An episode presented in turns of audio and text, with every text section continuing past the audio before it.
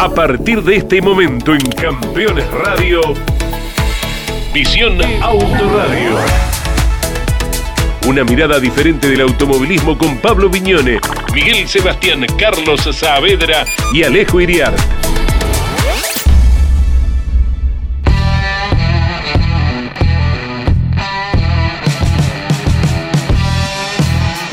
¿Qué tal? ¿Cómo andan? Arrancamos un nuevo programa de Visión Autoradio. Eh, tengo una falta. Tengo una falta. Martes, la semana pasada, el miércoles pasado, este, pegué el faltazo. Eh, cuestiones, no sé si notarán, nueva escenografía. Los saludo a todos. ¿Qué haces, Pablo? ¿Cómo andás? Hola, Carlos. Hola, Miguel. ¿Cómo andan? Hola, hola. ¿Qué tal? Hola, Alejo. Eh, tuvimos muchas quejas del club de fans de Alejo claro. porque no, de no, no, Sí, no, algo sobre faltaba. Todo, sobre todo porque creían que nosotros te habíamos hecho este, la cama, te habíamos hecho el, el vacío. Mirá el otro tose, se hace el boludo, mirá. Claro. Sí, no, pero la, gente decía, la gente decía, se, se va Valentino Rossi del MotoGP, se va Alejo Iriar de Visión Autoradio. Me lo compararon, me, me, hicieron esa comparación, me escribían mis fanáticos preguntándome quién había de, este, ejecutado el serrucho, si Pablo, Carlos o Miguel, y dije, no, en realidad me tuve que mudar y tenía un quilombo que no podía, no tenía lugar donde ponerme para hacer el programa, muchachos, así que realmente este, ahora ya estoy acomodado, asentado, y acá estamos de vuelta. Para hablar un rato en este programa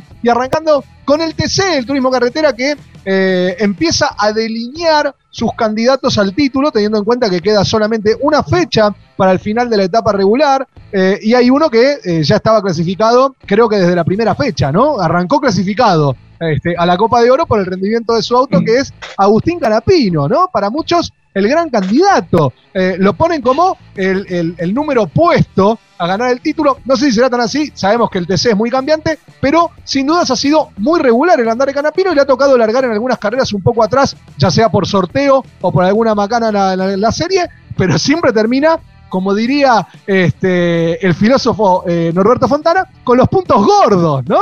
Eh, sí, digamos. Gordo como sorteo, él. Por sorteo o por licitación, ¿no? Sí. Este, larga, larga atrás. Pero claro. siempre se la queda. La sensación que yo tengo, creo que en algún momento la, la, la, debatimos y no estábamos tan de acuerdo. Quizás ahora acordamos un poco más. Es que Canapino tiene un plus este año, no solamente por lo que conserva en la muñeca, digamos.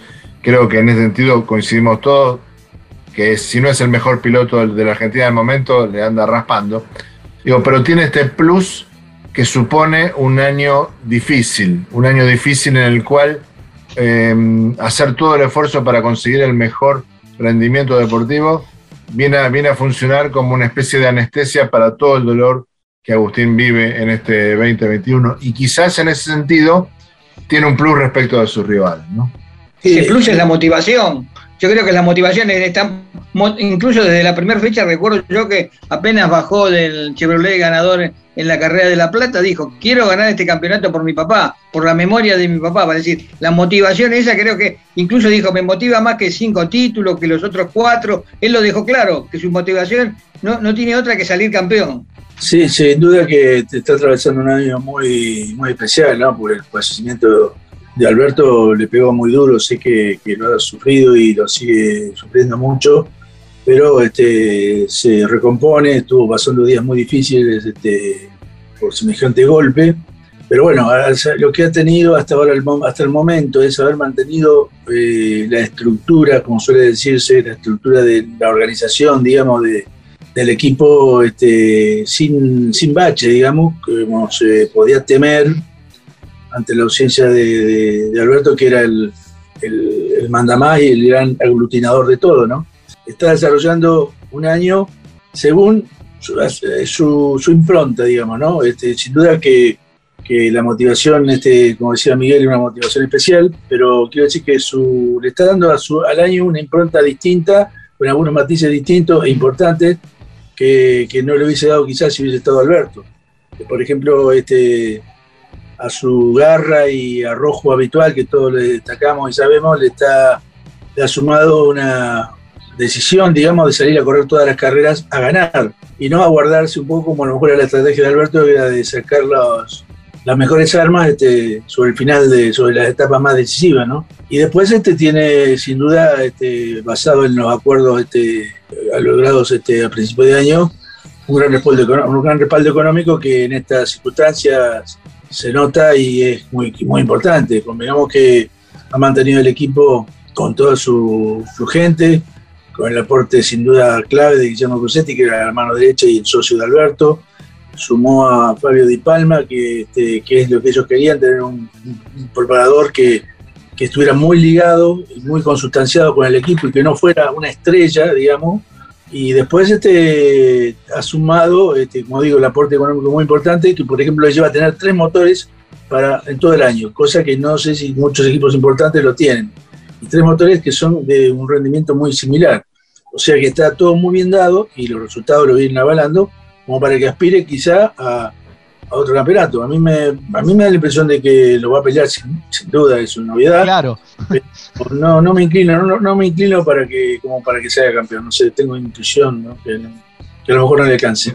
¿No, ¿no lo ves? Parece que, que si bien todo, no, no voy a reiterar lo que acabo de decir no, me parece que no, no, no, por favor puede haber una sorpresa, me da impresión en el campeonato. Es candidato, pero no es campeón. Ahora, hay un tema, eh, bien lo decía Carlos, eh, eh, el equipo, cómo funciona con Guillermo Cruzetti, sufrió un cimbronazo fuerte en los primeros compases del campeonato cuando se le fue el motorista, que era el motorista exclusivo que tenían, tuvieron que cambiar de motorista, y el auto funciona en todos los circuitos, que es algo difícil de conseguir en el TC, que un auto en una carrera está 40 y en otro está primero. Canapino, sin embargo, tiene un auto que le rinde en todos lados, Pablo. Sí, sí, es relativo, ¿no? Porque uno podría decir, bueno, si tiene tantos pergaminos y, tantos atributos para salir campeón, ¿cómo fue que no lo pudo pasar a Juan Pablo Giannini después de intentarlo casi toda la carrera, ¿no? Yo digo, bueno, el, circuito no ayuda, el circuito de Belgium no es un circuito que facilite demasiado em, los sorpasos. Sabemos que lo intentó, hubo una maniobra compartida en la cual terminó cediendo. Yo creo que si esa maniobra eh, ustedes la recuerdan, mm, anduvieron a la par durante prácticamente dos curvas y tres rectas. Si esa maniobra define el campeonato, la, quizás se vuelca en otro sentido, ¿no? Creo que, que Agustín sabía que no, era, no terminaba de ser decisiva. Y en ese sentido, no nos olvidemos que no solamente perdió a, su padre, sino también a su abuelo, digamos. El, dolor es, muchísimo, ¿no? Y que ese dolor me parece a mí que funciona eh, en, el, en, el, mejor de los sentidos. Después los fierros son los fierros, claro. Pero como, como decía antes, me parece que no hay un piloto en la grilla que tenga un aliciente tan grande como que tiene Agustín para intentar ganar el título. Te abro un pequeño paréntesis. Eh, Giannini es un tipo muy difícil de pasar y los pilotos te lo dicen. No con el micrófono prendido, pero con el micrófono apagado te lo dicen. Pasar a Giannini es mejor ir a reconquistar las Malvinas con un escarbadiente. O sea, porque es muy complicado. Sí, Carlos.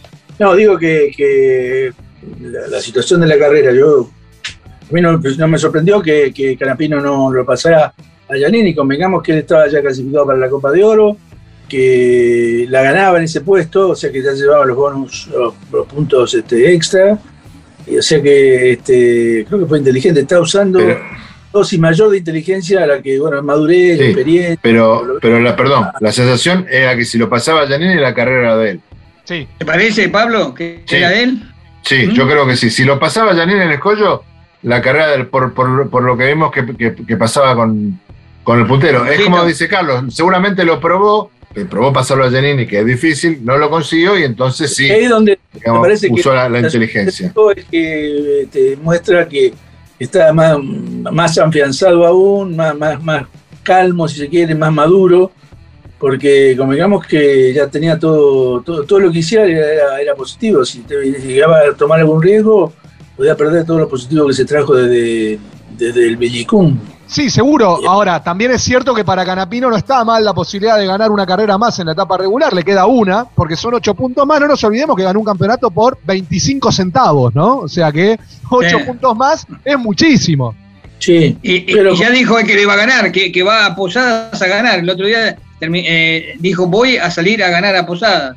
Directamente, va a decir. Eso prueba también lo que decía antes, el tema de la motivación Así que bueno, eh, definitivamente. No, digo, me, permite hacer un paréntesis sobre todo de lo que, estamos hablando, porque antes de, irnos del tema del Vigicum, eh, a mí me pareció realmente grotesco, ustedes lo habrán visto también, eh, la mecánica, o el, sí, estaba autorizado descuento, la mecánica adoptó la carrera en cuanto al recorrido de los autos por el circuito. Ustedes habrán visto que había una curva en la cual salían extremadamente hacia el sector externo, superando obviamente en varios metros el, los- el pianito demarcatorio. La pista. Eh, esta curva es muy cerrada, está hecha justamente quizás para, para pensando en las motos, pero a mí me parece que situaciones de ese tipo desnaturalizan este, eh, el, el uso de, de circuitos, ¿no? Porque una- me parece que, que es demasiado eh, notorio, digamos, y bueno, está habilitado, evidentemente, pero, pero yo no, no lo avalo. Lo que creo, sí, pero lo que creo es que si se respetaran eh, más, eh, eh, con más rigor esos límites del circuito, estamos hablando de la, de la curva que, que está al final de la, de La recta larga y la, y la curva de ingreso a los boxes. Creo que, particularmente en el caso de, la- de- de esta primera curva, hacia la que está al final de la recta larga, si se respetaran los límites, habría más posibilidades de sobrepaso. ¿eh? Porque los autos que defienden, defienden hasta último momento sabiendo que pueden salir muy Claro. anchos. Claro, Si eso no fuera así, habría más posibilidades de sobrepaso. Es decir, no solamente estaríamos más en regla, sino que eso redundaría en beneficio del espectáculo. La pregunta es, ¿por qué no se hace eso? Entiendo yo que tiene que ver con la cuestión económica. Con la cuestión económica. Es decir, si hacemos eso, respetamos eso y, y hacemos que los autos frenen más, damos la posibilidad de que haya más golpes. Más golpes, más choques, más roturas, más dinero a invertir en reparaciones. Pasó en el Eso es lo que yo entiendo. Puede ser que esté equivocado. Pasó en la otra carrera de la semana pasada, diciembre, que van al bicicunto, van por ahí.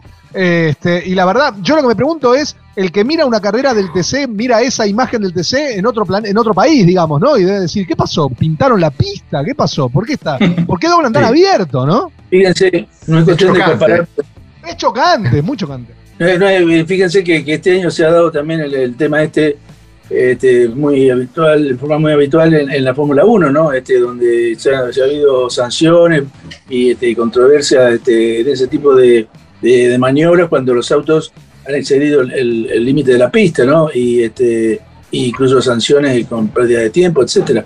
Pero quiero decir que este, los autos de turismo carretera no deberían, o sea, perdón, no los, los autos, sino la categoría de turismo carretera debería respetar los circuitos tal cual muestran este, y también eh, le cabe a cualquier otra categoría, pero me refiero a lo que, abocándonos a lo que a lo que vimos el domingo, ¿no? Y el fin de semana. Este, De chiquito me enseñaron los autos tenían que ir por lo gris. es que por ahí también vemos lo gris. Pero vos creciste, pa, No, está eh, pintado, Alejo. no es gris. Creciste. Claro. Ah, bueno, pero no, no, no.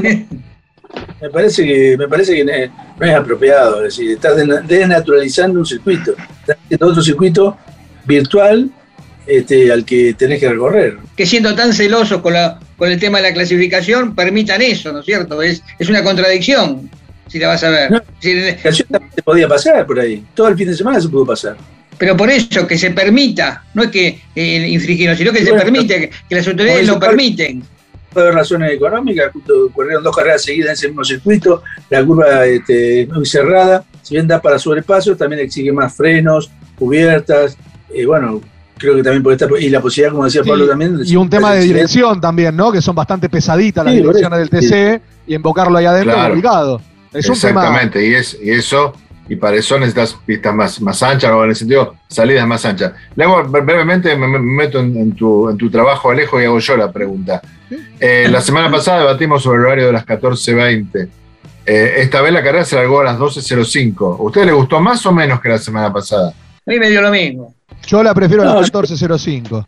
Yo creo que, este, a ver, una visión es la visión periodística para el trabajo, como decía Pablo el otro día cuando analizábamos el tema. Pero es la visión del público. Yo creo que para el público le va bien, le resulta más cómodo que se, a las- eh, se corra desde las 14 horas.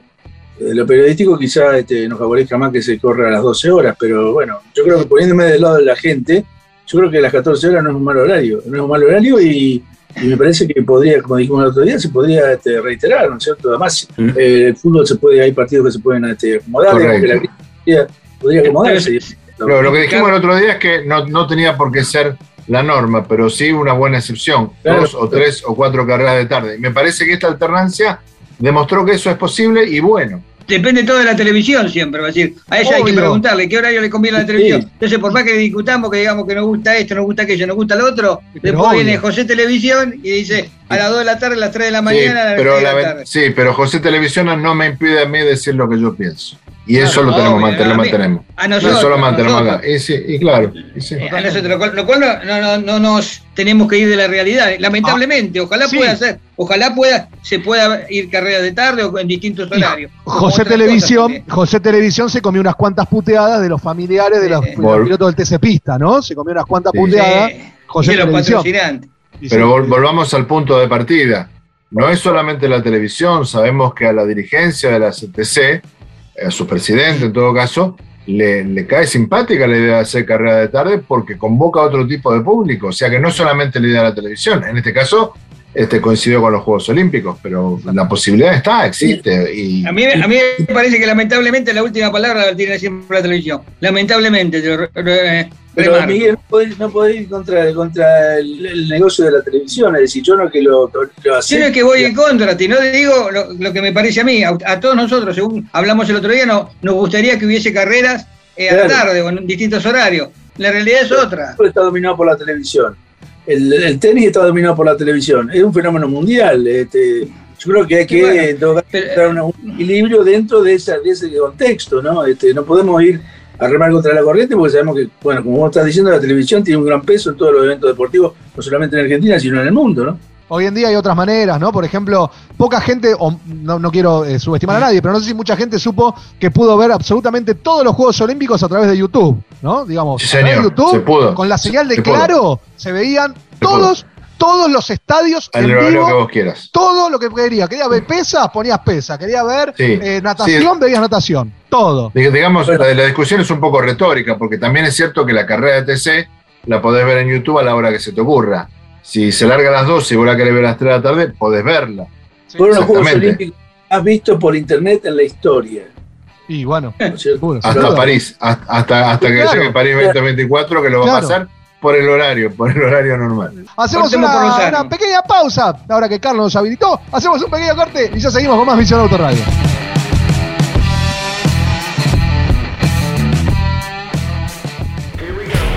Campeones Radio. Todo el automovilismo en un solo lugar. Seguros para disfrutar, seguros para cambiar. Estas vacaciones asegura tu salud con Río Uruguay Seguros. Con el seguro RUS Medical Plus Turismo, contás con una cobertura para afrontar los gastos por cada día de internación por COVID y por estadía extra por aislamiento obligatorio a causa del virus. Además, tenés un servicio de telemedicina las 24 horas del día que podés utilizar desde cualquier lugar para hacer consultas con diferentes especialistas. Rus Medical Plus Turismo. Para más información, llama al 0800-555-5787 o comunicate con tu productor asesor de seguros. 0360, Superintendencia de Seguros de la Nación. En Campeones Radio, el rally nacional e internacional tienen su lugar. Derrape de Campeones. Los martes a las 14 y a las 22, con la conducción de Juan Pablo Grassi, Marcelo Rondina y la participación especial de Gabriel Reyes. Derrape de Campeones. Por Campeones Radio. Todo el automovilismo en un solo lugar. Pablo Viñone. Carlos Saavedra. Miguel Ángel Sebastián. Alejo Iriar. Esto es Visión Autoradio.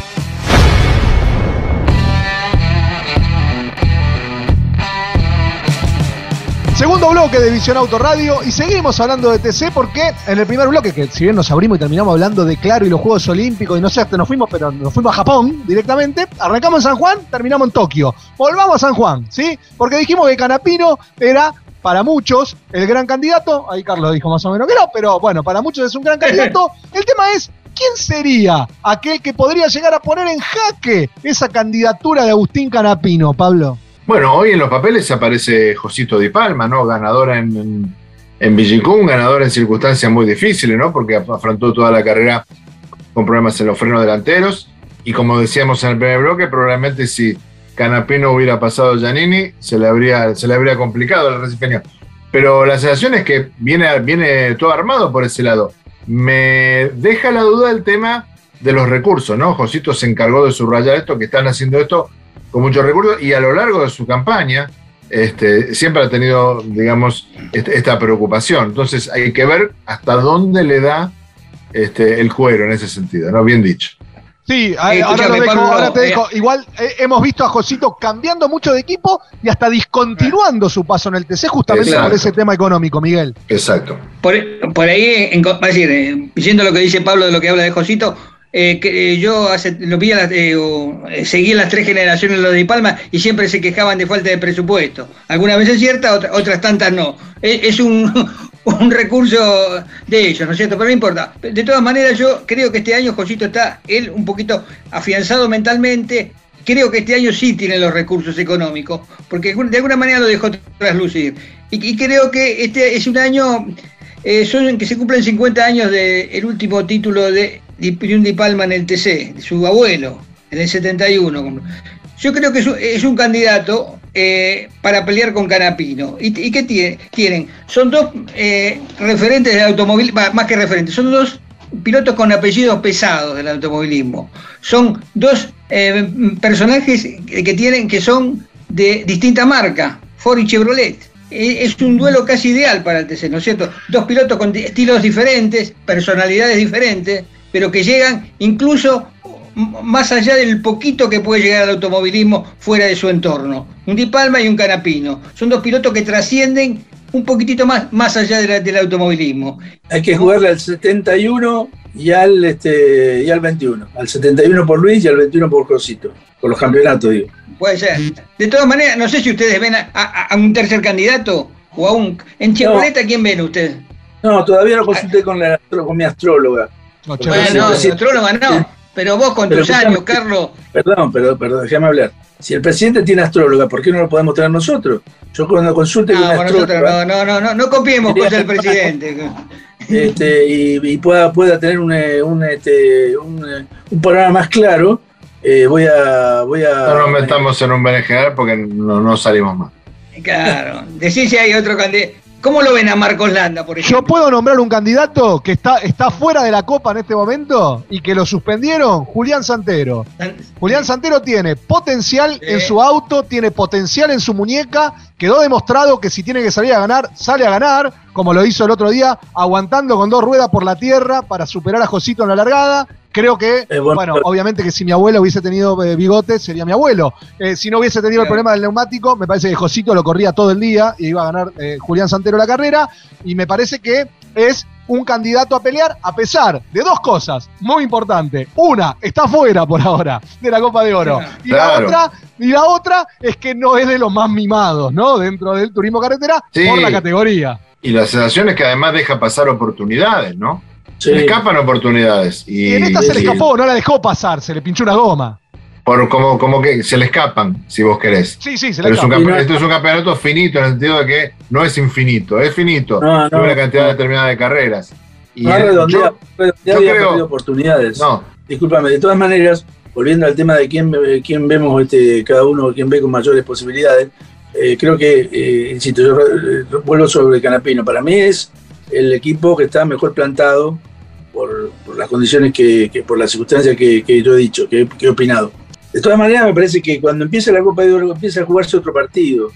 Y hemos visto otros años en los cuales uno que ha arrancado primero, sus 31 puntos con el cual pudo haber arrancado, después no lo pudo aprovechar. Eh, por eso digo, como, como dice Alejo, yo también creo que, hay, que está el juego bastante abierto. Santero, si redondeara, este, está pasando un buen año, eh, y este, Rosito, ni hablar, pero creo que, no ve un candidato firme, este, firme a la estatura del partido. En los papeles, este, Canapino que viene llega mejor plantado, con todo, con todo en orden, digamos, pero, pero bueno, no, no, no tengo todavía un panorama concreto de quién puede ser el, por quién este volcarme como principal candidato.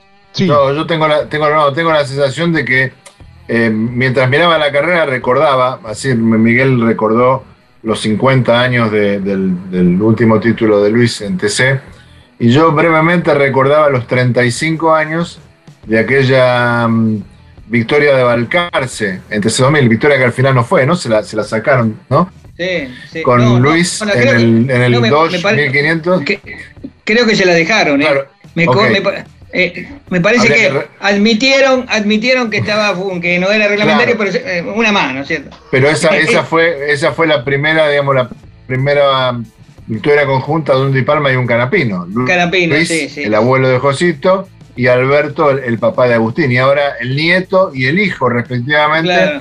eh, van a perder pelea de campeonato. Y, y a mí se me ocurre que sería como, como un gran broche de oro que los dos ¿no? llegaran a la última carrera con chances de, de- de pelearlo. Con Santero, que si Santero no entra en la copadora, puedo entrar en, en- en la referencia de, de- de- de esos tres que entran al final, ¿no? Ahí claro. sí lo veo muy fuerte. Ahí sí lo veo muy fuerte Sí. porque además ya tienen la victoria.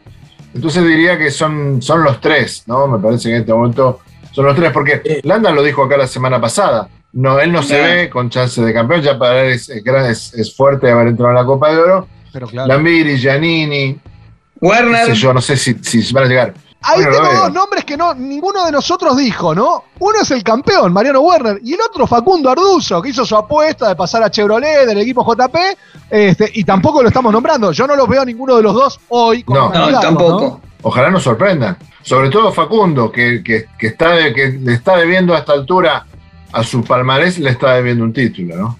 Absolutamente, absolutamente. Volve- volvemos a lo que dijimos en el bloque anterior, perdió uno por 25 centavos, ¿no?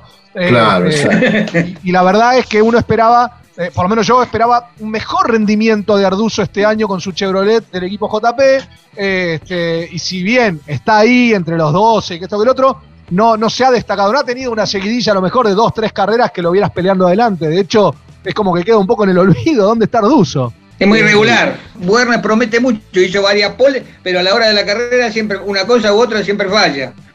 Y aparte me parece que a Werner, a, a diferencia de Canapino que tiene una motivación especial, Werner me parece que te- te- tiene la- el año sabático, entre comillas, del campeón. Creo que no, no lo- no lo veo personalmente tan motivado como para salir campeón. Eh, José Manuel Ursera sigue teniendo al, al preparador este, que había trabajado con Canapino. Sí, claro. No No, sé. yo pensé que iba a preguntar si seguía, seguía teniendo la misma novia.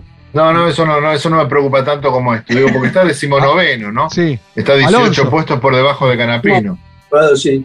También lo pensaba el otro día, que justamente este, cambió con, Con la mitad de los puntos. con, con toda la polémica que, que- que eso, ese, ese episodio generó.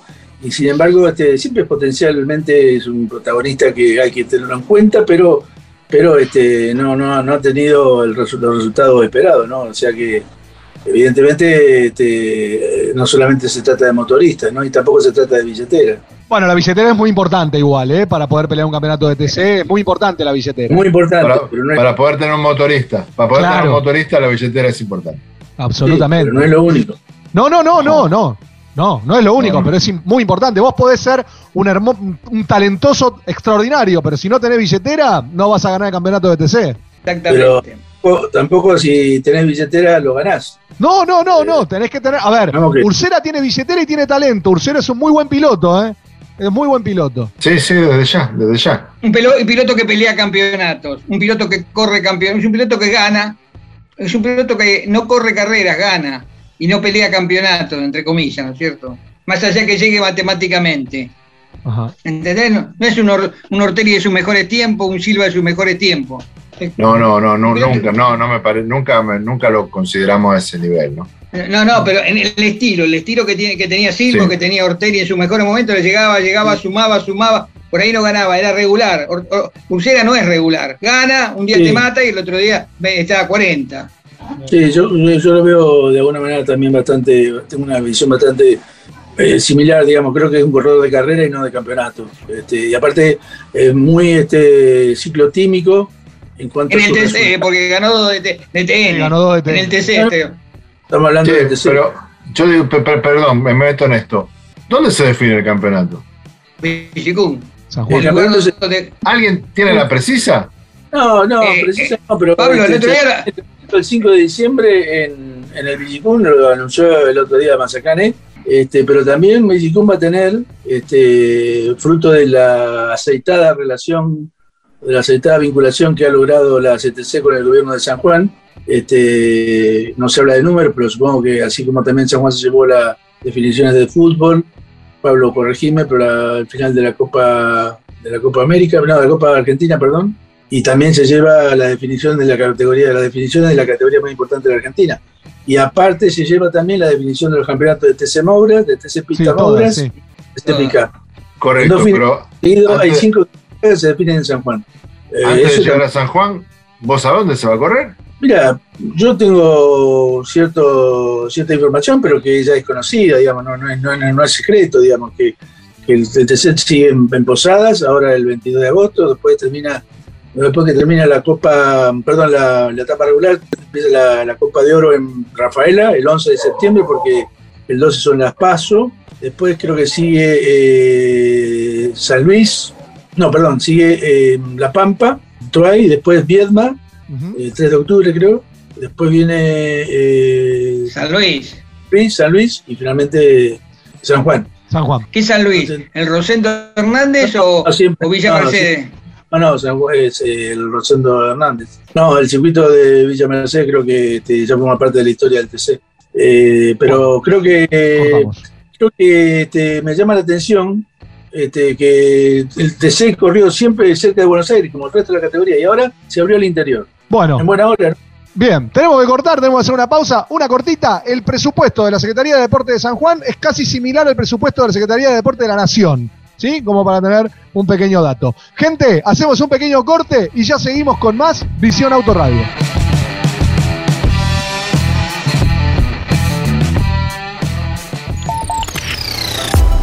Campeones, la revista semanal de automovilismo. Toda la actividad nacional e internacional con la información más completa y las mejores fotografías.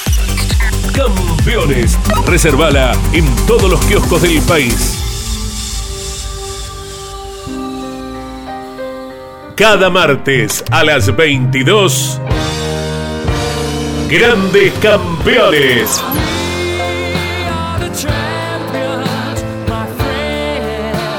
Un programa imperdible con un verdadero equipo de notables figuras. Juan María Traverso, Cocho López, Guillermo Yoyo Maldonado, Tito Besone y Ángel Guerra.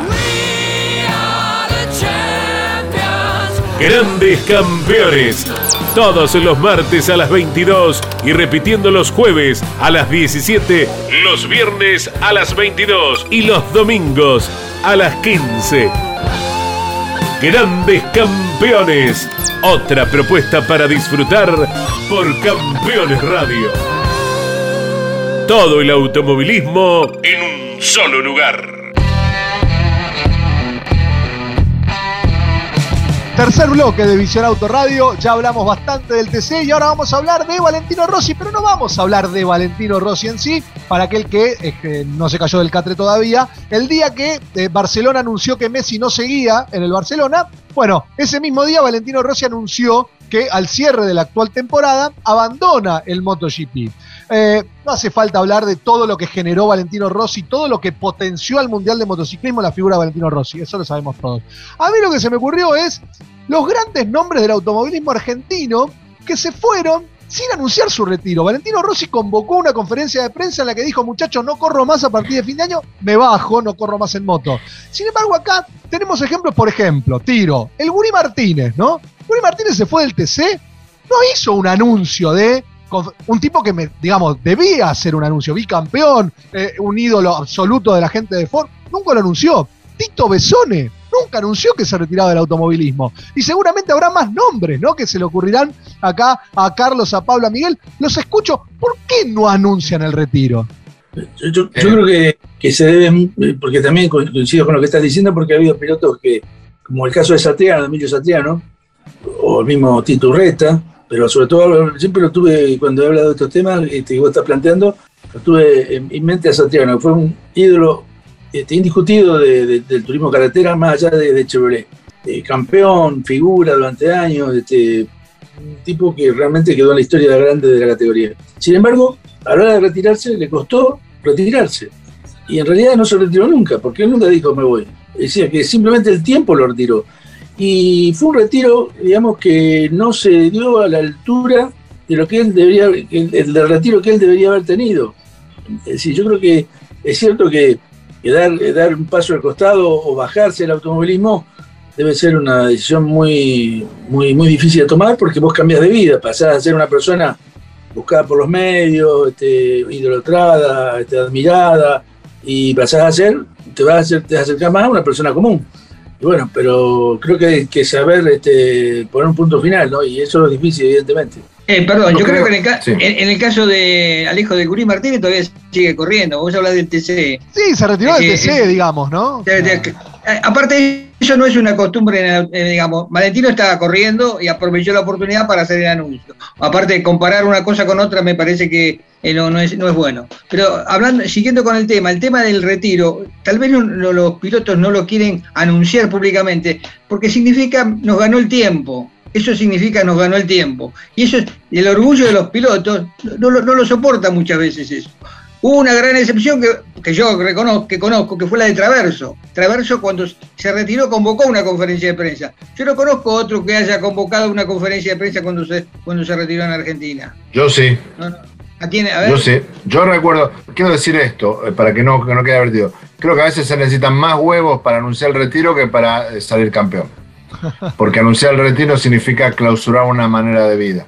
Eh, Esperá, pero déjame- anunciar déjame- retiro déjame- significa que te, te venció el tiempo, ¿viste? No necesariamente. Valentino Rossi se retira de las motos, va a seguir corriendo en auto. Dijo que todavía tiene por lo menos para 10 años más corriendo en auto. Eh, vos te tenés que. Lo de Traverso sí, claramente eh, fue una, una decisión con conferencia de prensa, con un, con un poco de amague. Ustedes se acuerdan, me voy, no me voy. Y, y convocó al día siguiente sin decir para qué. Y fuimos todos sabiendo que se retiraba.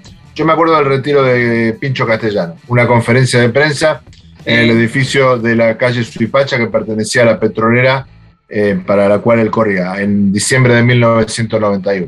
Me acuerdo que en ese momento dijo que se retiraba porque quería ir con su hijo a pescar, porque nunca había podido ir a pescar. Y cuatro o cinco años más tarde lo vimos de vuelta en el TC preparando motores, digamos, tuvo, tuvo una sobrevida. Fíjate hasta qué punto es difícil anunciar el retiro, porque y a veces ni siquiera anunciándolo conseguís mantenerte, mantenerte al margen. Por eso digo que se necesita a veces tener más coraje para hacerlo que para correr, ¿no? Para salir campeón. Sí, Traverso lo anunció con la decisión ya tomada, Valentino. O sea, obviamente la decisión está tomada también en Valentino, pero lo anunció con todavía medio calendario por Sí, delante, ¿no? Claro. En el caso de Pincho Castellano, sí recuerdo eso, también ahí prometió no irse a pescar y también prometió hacer, no un libro, pero así, de, de lo- las cosas las cosas del TC que no le gustaron. Todavía lo estoy esperando, ¿no es cierto? Pero bueno, no importa. Bueno, si no hubiera, si no hubiera tenido que volver, si no hubiera tenido que volver a preparar motores, Y, eh, bueno, eh, quizás el libro lo hubiéramos leído. si no hubiese, ¿viste? El, el problema, ¿sabes? El, el problema, el problema de, de pedirle siempre este, a los demás que, que- que mantengan la vara alta es que la- la- las exigencias a veces cuesta mucho mantenerlas. ¿no? Lo que pasa es que no le pido lo que dijo, él lo dijo. Él dijo que iba a hacerlo, no es que yo le exijo o nosotros le exigimos. Él lo dijo, está bien. De todas maneras, me si lo recordamos, si lo Bueno, recordamos eh, como de alguna por- manera se lo estamos exigiendo, ¿no? Po- porque viene al caso, viene al caso porque vos lo mencionaste, por eso lo recordé. De todas maneras, Pincho Castellano es uno, es uno de los pilotos que más habla, ¿no es cierto? Pin- Sin duda, Pinchito sin también, duda. Pinchito también. No tanto como el padre porque vivió otra época o vive otra época, ¿no? Y, y en cuanto a, la- a los- me parece que comparar Valentino Rossi con, porque tampoco Lauda hizo un, hizo un anuncio cuando se fue en, en Canadá, se agarró y se fue. O sea, son cosas- el, re- el retiro me parece que es una cosa muy particular para el piloto, muy particular, y cada uno lo vive de distinta manera. Alguno tendrá la frialdad de decir, convoco una conferencia de prensa, otro querrán que pase desapercibido para decir. Es muy personal. muy bueno, personal, Micael Schumacher anunció su retiro dos o que veces, ¿no? mal. Lo anunció cuando No bien. en, en el 2006 y después lo anunció de nuevo cuando dejó en el 2012. Digamos, no tuvo No ningún reparo en hacerlo. Obvio que es absolutamente personal. Ahora digo, eh, hay pilotos que, eh, insisto, todavía, por ejemplo, ¿Ortelli anunciará su retiro? ¿Habrá alguna conferencia que diga Ortelli, No, eh, gente, no, este es mi último año de no, TC, me 10 carreras, no. denme, denme medalla, lo que me voy? Mejor lo que quiera que no. Ortelli, un, un toro en una temporada no va a estar corriendo más, pero nunca va a anunciar el retiro, porque precisamente lo que le está costando es eso. Porque lo que le está costando es eso, tomar la decisión. Yo creo que, reitero lo que dije al principio de, la, de, de esta charla, yo creo que los pilotos tienen un ego muy grande, es una actividad ultra individualista y han sido los pilotos que se retiran, deben de retirarse, que son figuras, este, les cuesta mucho asumir, como decía Pablo y yo apuntaba al principio, le cuesta mucho asumir que empieza una nueva vida y que esa nueva vida no, va a estar cercana a los medios, cercana a la exposición, cercana a la, a la idolatría o al, o, al, fanático o aficionado que le pide un autógrafo, que se van a convertir en personas normales, en mortales. Y esa es todos somos mortales, ellos también son mortales, son normales. Ellos son normales, no son no tienen tres, ¿eh? Pero no, tienen como todos nosotros que tiene de posición pública, vos pasás a ser una persona normal, una persona común, un ciudadano común. Sí, pero Carlos, ¿no crees vos que los homenajes no, le alimentan el ego, Carlos? Es muy, muy, muy duro. Carlos, ¿no crees que los homenajes les alimenta el ego a los pilotos? Digamos, Valentino Rossi va a ser homenajeado en cada circuito el que visite el MotoGP de acá a fin de año. No, yo me digo, si Ortelli dijera, cierro, si Ortelli dijera, me retiro el año que viene, te digo, tiro, el año que viene arranque y la primera carrera dice, gente, es mi última temporada. ¿No? Digamos, no se va a alimentar el ego de ver videos que le arman, que la categoría le entrega en cada carrera una plaqueta. Eso lo vimos, lo hizo Mario Andretti. Hizo el, el Tour del Adiós, la temporada del Adiós. Anunció a principio de año que se retiraba y recibió a lo largo de toda esa temporada un montón de cariño y de aprecio que además le sirvió a él para adecuarse a la idea de que no iba a correr más. Y nunca más volvió a correr. Y otro ejemplo de alguien que sin parafernalia anunció su retiro, que fue Juan Manuel Fangio. Dijo, me, bajo, no corro más. Se lo, se lo dijo a, su vencedor ese día, que fue Mike Houghton, y no corrió nunca más. Por eso insisto, hay que tener a veces más huevos para anunciar el retiro que para salir campeón es relativo lo de los huevos. Es decir, hay que tener determinación. Y, Miguel, Miguel, mientras no haya, mientras no haya una demostración empírica, lo que yo digo está bien. Pero voy a decir, no, puedo decir que los que no anunciaron el retiro son cobardes, entonces. No, no, no, no me, no me entendiste bien. Hay gente que todavía no asumió que es, su momento de retirarse, nada más. Porque para tomar una decisión hay que tener mucho coraje. Pero, pero a lo mejor porque cree que, que, cree que todavía puede seguir. Cree que todavía puede seguir. Y está muy bien. No tomaron la decisión porque no tuvieron coraje para, tomar esa decisión. Seguir cuando ya se te pasó tu cuarto de hora o tu, o tu etapa en la vida como corredor o como deportista, significa que es, un cambio traumático, puede ser un cambio traumático. De hecho, que yo creo que hay que analizar este, este tema que estamos conversando eh, en cuanto a los pilotos argentinos y los pilotos extranjeros, porque hay otra filosofía, otras cuestiones culturales. Que creo lo famoso y no famoso no aplica, no aplica a, los argentinos. Yo creo que el argentino, el piloto argentino, el corredor argentino, es muy endiosado, muy admirado, insisto, y, pasa gran parte de su vida en, ese, en esa burbuja, ¿no? Ya con, con merecimientos, creo. Pero cuando tiene que volver y tiene que poner punto muerto, parar, bajarse del auto, sacarse el casco y decir, no corro más, ¿no es cierto? Eh, es un momento muy duro, muy duro y que les cuesta asimilar porque ellos se sienten como que nunca les va a pasar eso, como recién decía Pablo, esa hora nunca les va a llegar y en todo caso, como piensan que nunca les va a llegar, la estiran, la estiran, la estiran, la estiran y finalmente se están, en definitiva, consumiendo o, gastando mucho del crédito, que, mucho del crédito que, ganaron con, merecimiento a lo largo de toda su, su carrera deportiva, ¿no? Y terminan diluyéndose, o casi diluyéndose, pero en un cierre que no es merecido más de un caso, ¿no? Yo sigo insistiendo que cada uno, cada uno, y saben cuándo tiene que retirarse, cuándo no, cuánto les cuesta, cuánto, porque a Valentino Rossi, vamos a ser sinceros, se tendría que haber retirado un año antes, en mi opinión, ¿no es cierto? Visto desde acá a la distancia. probablemente, probablemente, pero tomó la decisión y lo anunció. Tomó la decisión y lo anunció. Ahora, si, si, mañana se retira Maverick Viñales, no creo que, haya, que haga lo mismo. Me parece que no pues también, también vale la figura. También a lo mejor él no quería hacerlo y lo impulsaron. No sé, yo estoy, o nosotros estamos bueno, justamente con la figura es Valentino Rossi, el tipo se sentó en una conferencia de prensa y dijo hasta acá llegué y hasta acá se terminó.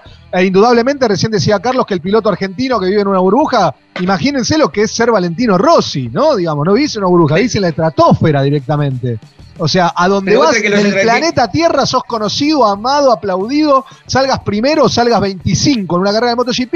Sin embargo, el tipo se sentó y dijo, no corro más. Y el año que viene, capaz que en autos vayan a saber en qué categoría corre y termina 20, digamos, ¿no? Y no, no, no, no, no, no pega fuerte en el automovilismo. Claro, pero no es un retiro tan fuerte porque, como decía, ustedes siguen el automovilismo, Valentino. No es que se va de. no, pero Valentino Rossi es sinónimo de motos, digamos. Puede no, obvio, no perdón, no hay, no hay en el automovilismo una figura que represente lo que Rossi representó al motociclismo. Y entonces, cuando. sí, absolutamente. Decime a alguien que sea en el automovilismo algo tan emblemático como Rossi en el motociclismo. Te desafío en este momento, decímelo. No, no, no, no Decímelo. desafío. Ah.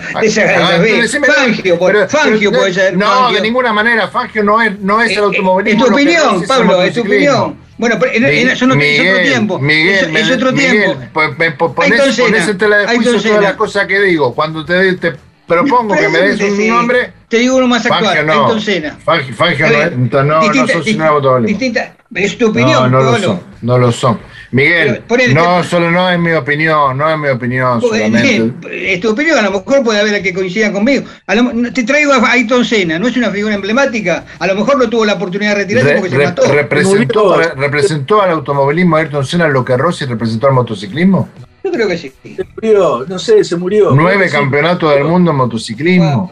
Ma- eh, Está bien, casi, bueno. ma- más de 200 podios, casi 200 triunfos. Pero esos son números. Y aparte eh, lo que hizo crecer al Mundial de 25, Motociclismo, su imagen. 25 años en el Mundial de Motociclismo. Y pero de última, de 25 última, el de última. Giacomo Agostini fue, ganó más campeonato y más carrera. Y Dorna, Lo que Dorna pasa que- factura, factura de lugares de Bueno. lugares del mundo que llaman al MotoGP porque está Valentino Rossi. O sea, hizo crecer el- exponencialmente a la actividad.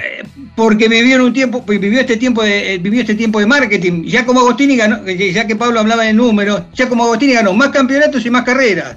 Y no representó lo mismo que Rossi. Porque era para- otra porque no se época, trata de porque era números. otra Porque no época, se trata porque- de números. Porque no se Pero, trata de bueno, números. pero ya como Agostini va a cualquier circuito y ahora y lo reconocen todo y está bien reconocido y lo siguen y le piden autógrafo. Tiene, digamos, la dimensión no abarcó tanto porque es otro tiempo. Tenemos que hacer un pequeño corte, gente. Se encendió el debate acá en Visión Auto Radio eh, con el retiro. Mira si Valentino se enterara el quilombo que armó en Visión Auto Radio. Ya seguimos, quédate.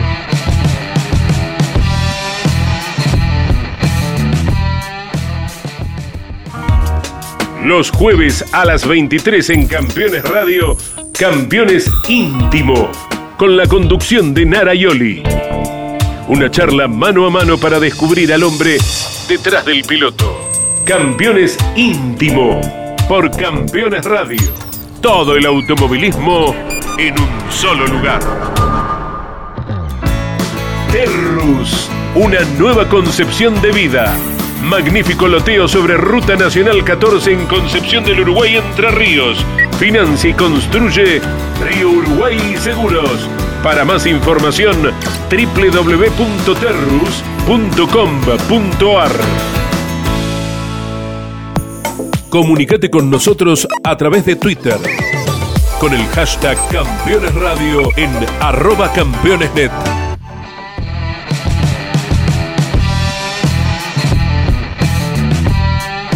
Último bloque de Visión Auto Radio. Se calentó ¿eh? el debate acá. Este, ya saben que pueden opinar en nuestros Twitter. ¿sí? Ca- Carlos se seca la, la- la transpiración. Pablo está entregando el boxeo. Y Miguel no se le pone el pecho a todos. Y yo les digo que ustedes. Mira, Pablo se fue. Se fue. Pablo directamente se fue. Fue a buscar los guantes de boxeo, me parece. Y mientras tanto les digo, pueden opinar en nuestro Twitter. ¿sí? En, ahí está. Se puso los guantes de boxeo. Para los que no Lo- no- los tenía preparado. Campeones. Eh, Pablo eh, lo está con los guantes de boxeo. Pongan, métanse en YouTube, en el YouTube nuestro, en Visión Auto Radio, y lo van a ver a Pablo con los guantes de boxeo puestos. Estoy listo para debatir otra vez. Métase, métase a debatir de esa quiera. manera. Y ya saben que también ustedes pueden opinar en nuestro Twitter, que es arroba Visión Auto Radio.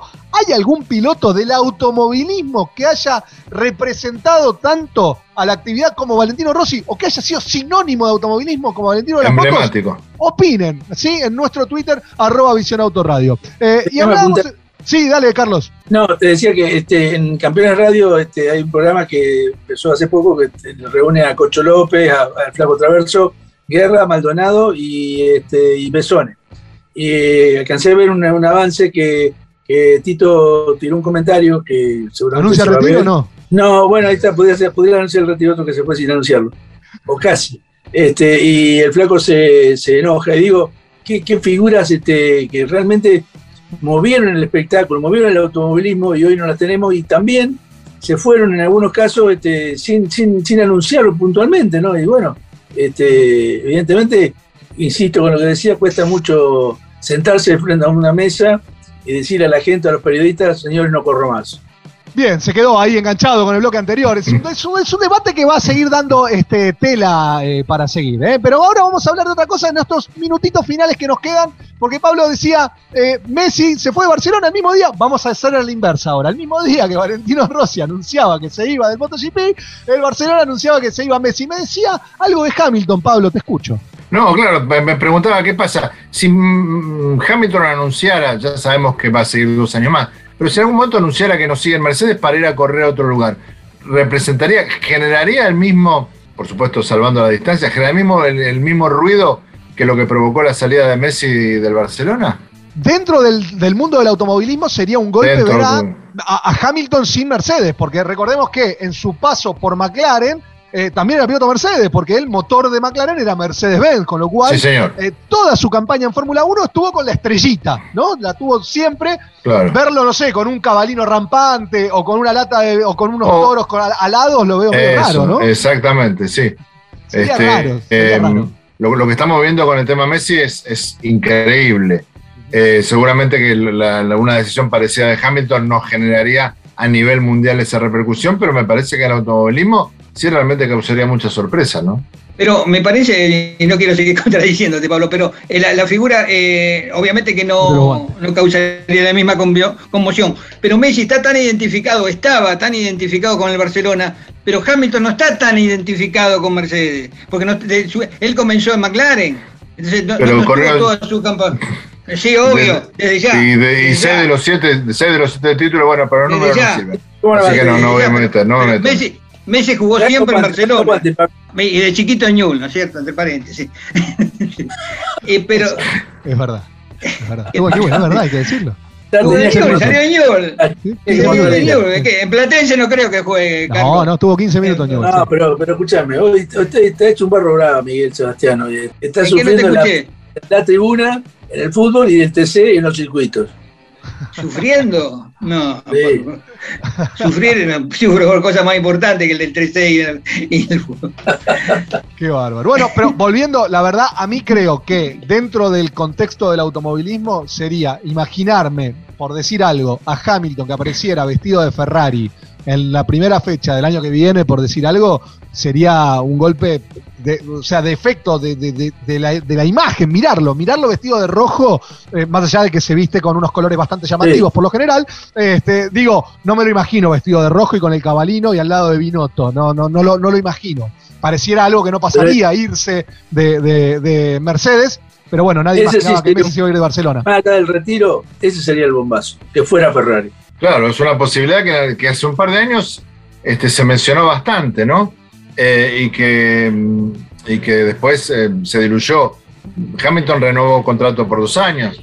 Eh, la Fórmula 1 de hoy te permite correr hasta los 40, como bien lo está mostrando Alonso, con lo cual, después de esos dos años de renovación, Hamilton va a tener cuerda todavía. Uh, sería un golpe fenomenal y, y la Fórmula 1 querría, ¿no? La Fórmula 1 querría verlo a Hamilton con de, Ferrari. Liberty Media nos escuchen, escuchen esta- este programa de Visión Auto Radio, van a parar la oreja y van a pensar para, para que esta Fórmula 1 se potencie aún más, el golpe, el, el bombazo es Hamilton a Ferrari.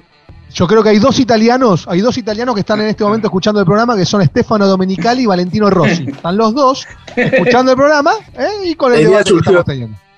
El copyright es nuestro. Sí, sí, yo creo que lo, lo tendría con, con- Basta con que lo escuche Cristiano Ratazzi, que es una posibilidad bastante más cercana Esa es más y cercana. que, que lleve, que, que lleve la idea, ¿no? Exactamente, Eh, que la lleve y después que nos Somos- inviten a la primera carrera de- del año.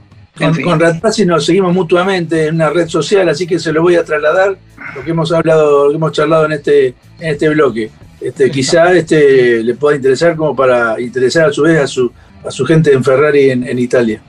Bien, gente, mientras Ratazzi habla con la gente de Ferrari en Italia, nosotros nos tenemos que ir porque llegó el final del programa. Eh, Este, pasó un lindo Visión Autorradio con mucho debate. Gracias Miguel, gracias Pablo, gracias Carlos. Nos encontramos la próxima semana, ¿sí? No me fallen. Ya saben que nos pueden escuchar en Campeones Radio miércoles y jueves y nos pueden ver en nuestro canal de YouTube, ¿sí? Carlos, ¿quería decir algo?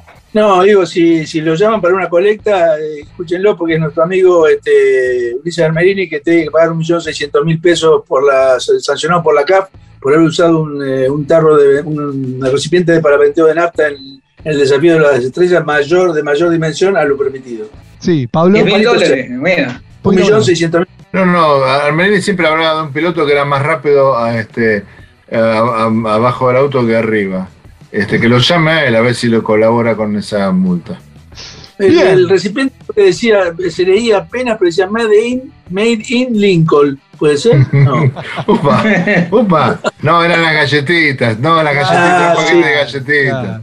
Bueno, arriba de eso, debe ser eso. Exactamente. No vamos, ser, no vamos, tenemos que ir. Nos encontramos la semana que viene acá eh, con más Visión Autoradio. Chau.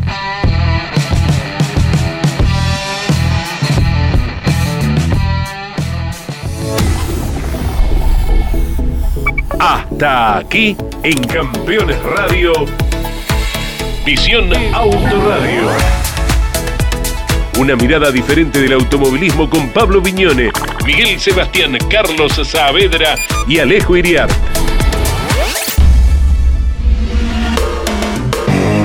Campeones Radio. Una radio 100% automovilismo.